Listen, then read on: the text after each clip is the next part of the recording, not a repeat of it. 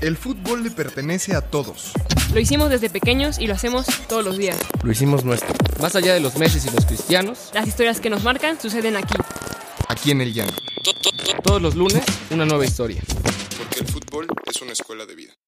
Apuntes de Aragona presenta Historias del Llano. ¿Qué tal amigas, amigos? Buen lunes, un lunes de historias del llano. Dieguito, bienvenido, ¿cómo estás? Muy bien, gracias Tocayo. Ya me hacía falta estar aquí de vuelta en el estudio. No, hombre, que es un gusto tenerte, tenerte por acá. Hoy estamos los dos solos. Sí, Y, sí, bueno, Club de Toby, muchachos. En el, pre- en presentando, pero está con nosotros un gran invitado, Elías Leonardo. Elías, bienvenido. Hombre, muchísimas gracias por la invitación. Es un placer, es un honor estar aquí con ustedes. No, el honor y además es- con gente joven. nuestro. Eso, eso me agrada, eso me alegra mucho. No, hombre, el, gusto es nuestro, como bien dice Dieguito, y pues solo para que la gente te conozca, es- eh, eres un gran eh, escritor de fútbol, escribes relato, cuentos, por ahí has publicado últimamente en Apuntes de Rabona, empezaste con el buen fútbol, ¿no? Luego estuviste en- con Barack Feber en, Fútbol, Fútbol Sapiens. Sapiens. Luego, ¿cómo estuvo? ¿Fuiste a Yahoo? De ahí doy el brinco a Yahoo, en el área de edición de deportes. Pasó el tiempo y entonces también llego a Juan Fútbol, donde estuve con su storytelling Ok. y donde los chavos también aprendieron a, a escribir de fútbol. ¿Ok? ¿Y ahorita estás? no. Me alejé del fútbol de un rato. Yo actualmente col- colaboro en Chilango, donde puedo escribir de cine o también leyendas urbanas. Órale, entonces bastante diversificado. Sí, sí, sí. Pero el fútbol no se deja y bueno, ustedes me han permitido y me han dado la oportunidad de que sigan los relatos y sigan los cuentos. No, es tu casa, es tu casa. Hiciste una pregunta al inicio, bueno, afuera del aire.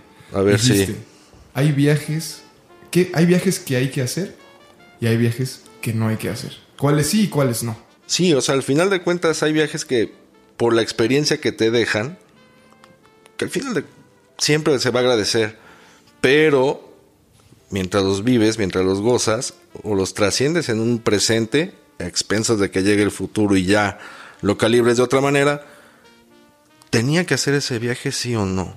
Pude haberlo evitado. ¿Qué no sé, no sé. Estaba ¿Qué? pensando como Dieguito, tú tienes algún viaje. Que no pude haber aprendido Híjole, es que como este, eh, nunca me he hecho la pregunta de si me debí de haber evitado alguna experiencia. Pero pues bueno, no dejemos más en ascuas al público porque tú tienes una gran historia. El viaje que no, no debió haber sido.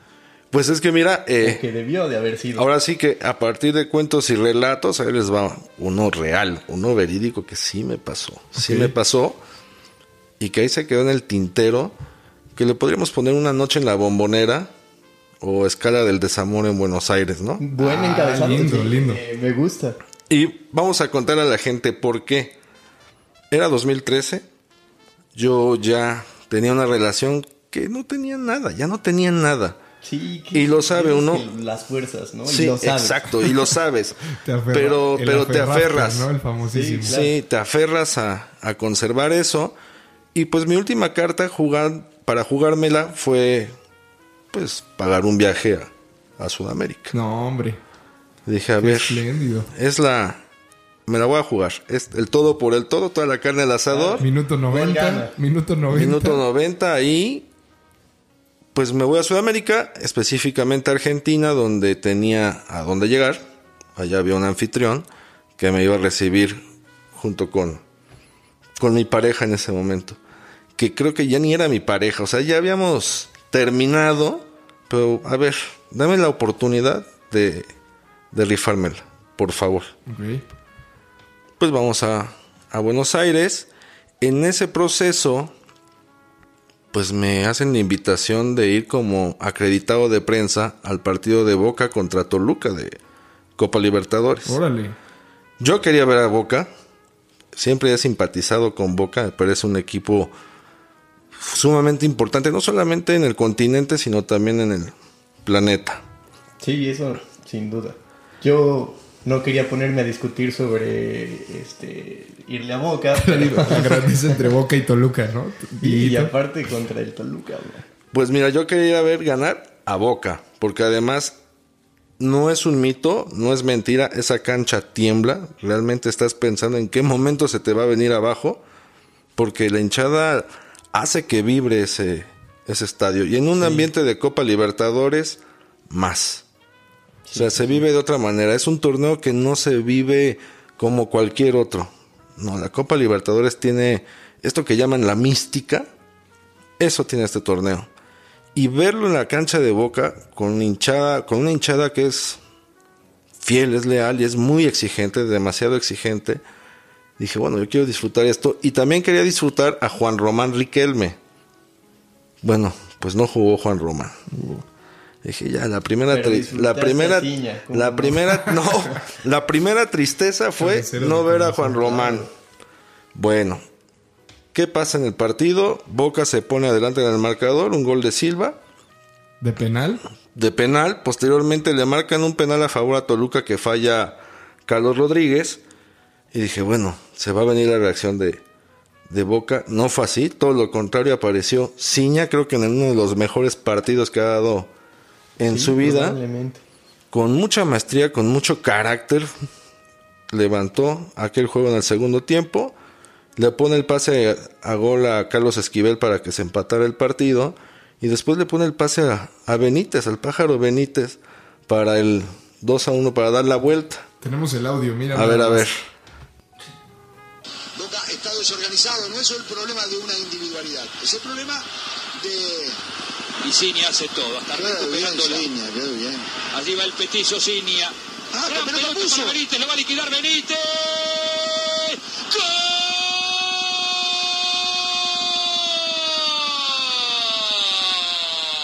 Ese estado nervioso... Un pase filtrado.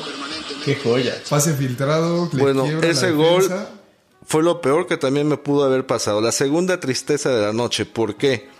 Porque a mi lado tenía yo a tres hinchas totalmente enardecidos. Estaban muy molestos, están muy enojados en primera porque un equipo mexicano fuera a plantarle cara a Boca. Tú no, no venías vestido con la playa de México. No, no, no, yo traía mi playa de Boca. Ah, ok, porque O sea, tú eres americanista. Yo totalmente, ya me revelaron, ya me, ya dijeron mi secreto, sí, americanista. Y los colores amarillo y azul, salvo de Tigres, me vienen bastante bien. Fui a la cancha con mi playera de Xeneize, feliz de sentirme parte de, de esa, de esa hinchada. Bueno, a mi lado te digo, tenía tres tipos totalmente enardecidos, críticos de que un equipo mexicano, un equipo molero, fuera a plantarle cara a Boca en la bombonera. Oye, oye, oye. No, pero es que le plantaron cara. Son unos muertos. ¿No? Es- exacto, así. Un equipo muerto no viene y nos está ganando, no puede ser. Y dice, y donde yo vea ahorita un mexicano, me voy a descargar, me voy a desquitar. Quisiera verlos. Y se esperaron precisamente para insultar a, A los jugadores. a los jugadores de Toluca, ¿no? Cuando dijo, donde me tope un mexicano, yo lo, lo voy a quebrar, lo voy a romper. Y dije, wow. Entonces, me calmo, me contengo, voy a salir como si nada hubiera pasado. Para colmos, Celay, Cristian Celay y Caruso dieron un partido horrible, también estaban prendidos con ellos. Bueno, abandono, salgo de la cancha. Nunca pensé que me los iba a topar afuera. Se me ocurre sacar un cigarro. Yo fumaba. Cuando me ven, se dejan venir sobre mí. Y dije, ¿qué hice? ¿Qué hice? Ya se dieron cuenta. Sí, dije ya. Algo vieron en mí que vienen por mí. O sea, vienen por mí. Y en realidad nada más fueron a pedirme fuego, pero mientras me pidieron fuego, me- era una sarta de preguntas de ¿qué opinión te merece? Es, es que viste eso. ¿Cómo? O los odio, malditos mexicanos, no sé qué tanto estaba diciendo. Yo dije, cálmate, no hables, no hables, hasta que apareció la persona que me llevó al estadio, que es el mismo anfitrión que me hospedó en su casa en Buenos Aires, para salvarme. Ok. Así de, bueno, yo sudaba, yo ya estaba, me veía, no sé, en un hospital, Claro. en, en el extranjero. Entonces ya salí un poco frustrado porque perdió Boca, porque no había Juan Román y además callado. O sea, no podía Sí, sentir con- yo con ninguna emoción sentí, ¿no? O sea, ninguna emoción de las que yo quería sentir, no, nulas. Bueno, vamos a, a la casa y en el trayecto se me ocurre mandarle las fotos a mi pareja, pues en ese tiempo era vía inbox. Se las mandaba. Dije, mira, así pasó, así pasó esto. bla, bla. Llego a la casa y ella así de, ¿cómo te fue? ¿Qué sentiste? No sé qué, no sé qué tanto. Me amargué. Le digo, fue una experiencia medio amargosa porque todo salió mal. Todo lo que yo quería ver, no. Pasó todo lo contrario. Pues ya me, me voy a dormir y en la noche escucho yo como ruidos extraños. Dije, aquí oigo... Ya están aquí los argentinos. Sí, aquí oigo- Me siguieron. Aquí oigo como sonidos de un amor, de un amor, de un tórrido romance que no soy yo y no estoy soñando. Dije, bueno, a lo mejor estoy alucinando y, y no es así. Me vuelvo a dormir. Pues me vuelvo a dormir. Cuando me voy dando cuenta, pues descubro a la susodicha con mi anfitrión No. entrados. Entrados, mira, así los mismos ojos puse yo. Aquí nuestro operador no lo puede creer. Hijo, mano, es que sí, que. Qué bárbaro, en, en tu cara. En mi cara, literal. Pero tú ibas a arreglar esa relación. Y mira tío. lo que pasó. O sea, mira lo que pasó en toda esa noche de la bombonera. Aquella relación que yo iba a arreglar, pues me salió bastante caro comprobar que ya estaba muerta la relación. Debo, debo acotarlo. Y por el coraje también, no sé por qué, tiré el teléfono. O sea, me dio tanto. Salí. O sea, lo, lo primero que hice fue no hacer ruido, nada más me salí, salí a la calle y fue el coraje que no sé por qué azoté el teléfono, pues en azotar el teléfono perdí todas las imágenes que yo había capturado. Todas. Entonces mi viaje a la Argentina y mi viaje a la bombonera nunca existió. Uf. Yo no tuve ningún recuerdo y qué bueno, ¿no? Hasta cierto punto qué bueno que no Sí. queda un testimonio, pero aquella idea o ilusión de, de gozar el ambiente de una Copa Libertadores como yo quería que fuera, el hecho de querer rescatar una relación, pues que ya me estaba yo engañando, ya sabía que, que no iba más, Pero recibir dos decepciones pero me salió la misma noche. muy, muy, Sí, sí. muy complicado, muy difícil.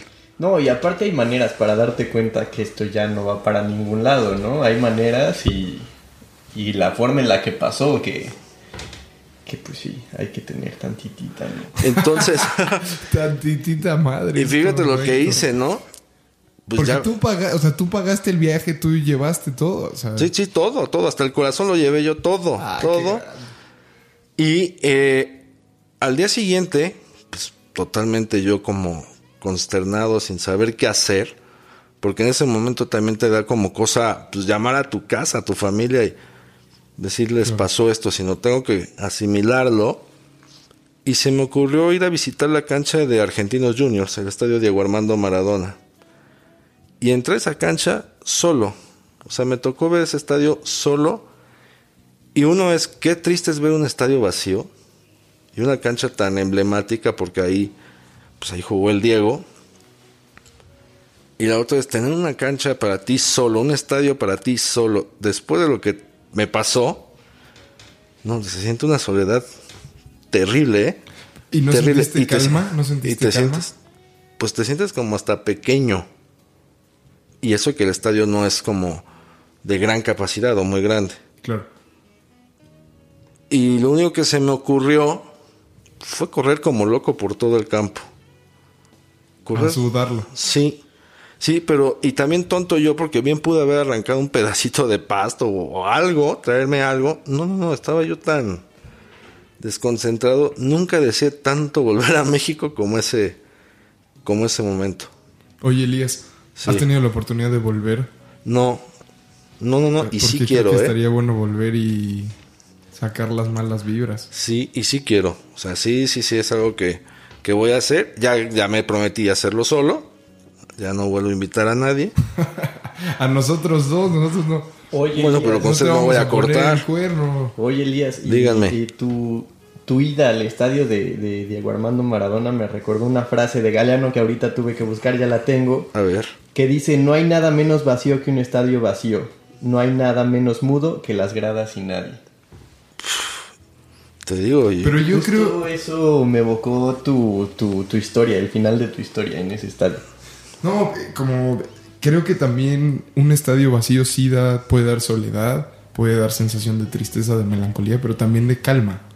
Como decir, pasará. Sí, va a pasar. claro, también. Se va a jugar otros partidos. No, y aparte también puedes decir, este, es que este es mi lugar, ¿no? Este es mi, mi zona de confort, es aquí donde pertenezco. Fíjate, y yo recuerdo que el cuidador de la, del- de la cancha, pues te prohibía pisar el césped. Y le dije, mire, traigo ahorita el, el vientre así, le voy a contar rápido lo que me pasó. Y él, Ayúdeme. y él me dice, "A- así tal cual, por favor, ayúdame. Mira, me temblaban las rodillas como me están temblando ahorita, nada más de recordar el momento. Y me dijo, corre, corre, corre, corre, corre, corre, corre. Y fue lo único que se me ocurrió, correr. Pero sí es una sensación de vacío terrible presenciar un estadio, te digo, sudamericano así. Y dije, no puede ser que todo lo que a mí me encanta, que es el fútbol, en ese momento es, me encanta el fútbol, no lo esté disfrutando. Le digo, me trajo todas las malas sensaciones que me pudo haber traído este viaje. Y de que a tu pregunta de que si quiero volver, por supuesto que quiero volver, ¿no? Digo, dentro de todo tengo amigos argentinos, muchos de ellos forjados una amistad ahí en Playa del Carmen, lugar donde viví, que esa es otra historia. Y hay lugares para, para llegar y volver a, sanar esas heridas. Y, yo también tengo otra pregunta que quisiera abrir al público y es con la que comenzamos este programa. ¿Tenías tú que ir a ese, a ese viaje? ¿Tenías o no que ir? Pues, pues bueno, que, es que- que- que- que vaya también para la reflexión de las personas, ¿no? Porque puede ser una experiencia que te haya dejado muchísimo al final, que tú hayas obtenido un aprendizaje que ninguna otra experiencia te lo hubiera dado, quizá. Claro, claro. O sea, de regreso, o sea, fíjate, en el vuelo de regreso, me acuerdo que hablé con la sobrecargo de la aerolínea y le digo, mire, cámbiame de lugar. Porque el regreso me lo aventé con ella también.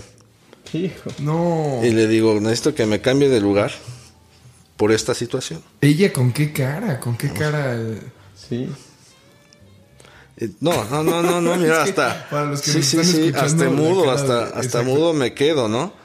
Todos nos quedamos un poco mudos Sí, con sí, esta fue, historia. fue el regreso más incómodo, el vuelo más largo de un ser humano, creo, en los últimos años, ¿eh? Porque además es largo el vuelo. Y hablé con la sobrecargo y le digo, por favor, hazme el paro de o cambiarme de lugar o la otra es suministrame bebidas alcohólicas ya. le digo, necesito llegar mal. Ah, no quiero la realidad, la realidad me está pesando mucho. Sí. Porque además es, pues tú regresas de viaje y ya sabes, toda la familia o los amigos que te pidieron playeras de todo mundo, ¿no? Desde Banfield, ¿Cómo te estudiantes, todo. fue, sobrino? Ajá. Ay, ¿qué nos trajiste? ¿Qué nos trajiste? Y tú contando.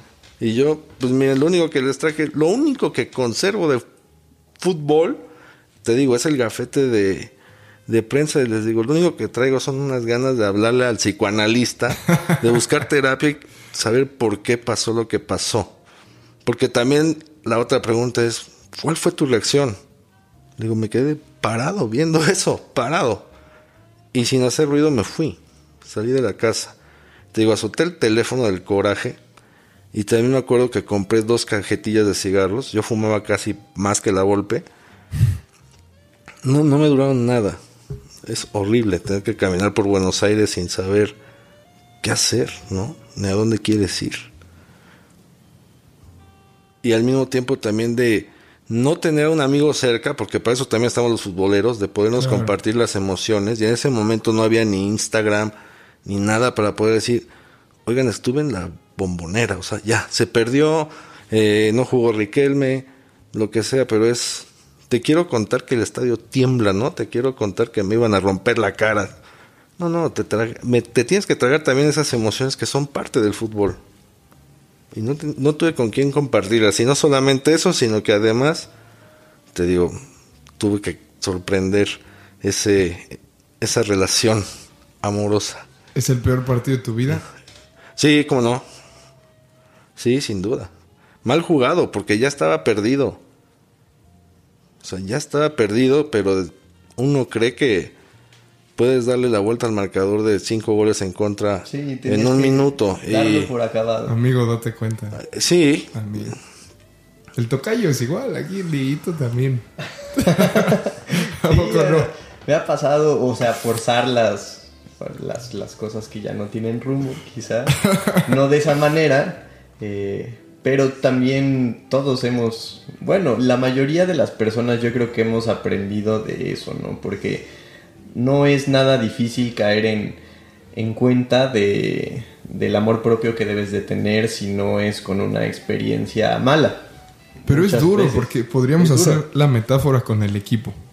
Pero el otro día Álvaro Morales nos contaba en la entrevista y decía es que yo le dejé de ir al Cruz Azul porque no me gusta sentirme mal, no me gusta perder, no me porque el fútbol es para disfrutarlo y nos decía, el fútbol es como una relación. Pues si estás mal 15 años, 20 años y no ganamos y no la pasamos bien, ¿para qué voy a seguir aquí? sí, no lo disfruté. Y Ahora, ahí me convenció y dijo, claro. ahora hay una ventaja ¿eh? de, de Sí, eso. sí. Que no, y no- perdón, y el aficionado tiende a aferrarse. O sea, per- perdón que te interrumpa, pero el aficionado tiende a, a decir, yo le voy a ver". Veracruz aunque gane. ¿no? O sea, sí, sí, Claro, sí. no, Amigo, date hay formas cuenta. de verlo, hay formas de verlo, porque yo creo que también algo muy sano es esta cultura de el fútbol no es a fuerza para ganar, o sea, no, no es el obje- no tiene por qué ser el objetivo final. Pero tampoco que te maltraten, Tocayo. Pero no tiene tampoco por qué maltratarte, ahí depende de cómo lo tomes. Al, al aficionado veracruzano no lo maltratan. Sí, al aficionado. Es que el aficionado- de Cruz de Azul, Cruz Azul, también El aficionado de. Cruz Azul se maltrata a sí mismo. ¿No? Me pongo en lo- Fíjate, me voy a poner los zapatos de un Cruz Azulino porque te digo, yo ya sabía que eso estaba acabado, que nada más estaba esperanzándome a la esperanza, valga la redundancia. O sea, tú eras un aficionado del Cruz Del Cruz Azul, sí, me ilusiono con la tragedia, ¿no? Ya sabemos en qué va a terminar la historia de Cruz Azul. Y sin embargo se entusiasman, se ilusionan. no. Sí, pues les gusta lastimarse y es verdad. Ah, qué fuerte, qué fuerte. Sí, sí, qué Porque fuerte. ellos están conscientes del daño que se hacen y ahí siguen. Y todavía creen que pueden lograr algo. Me explico, todavía creen. Y ese equipo no les da más que puras penas, Y puras además penas. lo dices con una sonrisa porque eres americanista. Y Claro, se sí, sí, sí, siente. sí, lo, Sí, lo, lo gozo, lo como disfruto. victimarios, ¿no? De Sí, esas sí. penas. Ah, además, Victimario, sí. o sea, además ya son varias finales que se han jugado y sí los ves, o sea, los ves a distancia. Los reconoces y dices, es que no entienden, es que por qué los tengo otra pero vez eso es, pero eso es, eso Es somos claro muchos en el amor. Y parezco Claro, como Marta claro, de baile no, aquí es hablando. sí. Pero somos Sí, eso. Es que el sí, el Cruz Azulino es el claro reflejo del amigo, date cuenta. Es el claro donde estuviste reflejo. tú. Y tú Sí. fuiste, o sea, tú no jugaste la final, tú fuiste a pelear la final a Argentina. Fíjate, es como el Cruz Azulino que va y compra su playera, insiste en pagar en ir al man. estadio, exactamente. De abono, playera de cauterucho. todo, todo. No, yo me fui Cautegol. volado, volado, volado. ¿Con qué, digamos, si puedes decir algo positivo salió de eso, qué es? Así, Ah, mira una qué buena, síntesis. qué buena pregunta, porque es aquí cuando se responde si en verdad hay viajes que se tienen que hacer. Sí, de enseñanza. Claro. Ahora imagínate que esa prolongación de mi sufrimiento de una relación ya muerta la hubiera hecho en México. A lo mejor me libré de estar con alguien que a la larga sería peor la cosa, ¿no? Peor la situación. O sea, mejor, mejor ir y sas. Sí, y te digo, muy cómico yo quizá, aterrizando en México. Ah, porque además aterrizo en México y me retienen dos horas en, el, Y ahí en la de oficina de los federales. No, no. Porque era cuando pues, la guerra contra el narcotráfico emprendida por el gobierno mexicano. Entonces, pues, tú venías de Sudamérica y era inspeccionarte de pies a cabeza. Yo lloraba. Le digo, es que ya, que me voy a revisar? Digo, yo quiero irme a llorar. Digo, yo me quiero ir a llorar a mi casa. Le digo, tuve un vuelo de no sé cuántas horas. Le dije, ¿Le no he podido, a los policías no he podido historia? platicar nada ni con nadie. Y todavía usted me retiene aquí dos horas. Le digo, no, por favor. Me digo, me voy a morir. Manden llamar a un médico porque me voy a morir. es que imagínate todo lo que se siente. Es terrible. Empieza a confrontarte a ti mismo. Y decir, ¿por qué si ya sabía que esto estaba mal? O que iba a fracasar. ¿Qué hice yo también mal para que eso fracasara? Qué gran enseñanza, eh. ¿No? Sí, qué buena forma de verlo. El porque Dieguito está aquí reflexionando duro. Es que, ¿sabes qué? Que no es, o sea, cuando estás tan mal por un hecho eh, que, que con el que tú no contabas, es, no, no es fácil ver el lado positivo de esa manera. O sea, no es fácil... No, pues estás muy metido ahí. Sí, sí. No, y es que si uno los escucha van a decir es que la ingrata es ella, pero no. También uno por forzar y por ser terco y por tratar de Sí, a fuerza. pero tantitita, man. Tanti- A fuerza. tantitita. Entonces, ese fue el pues el viaje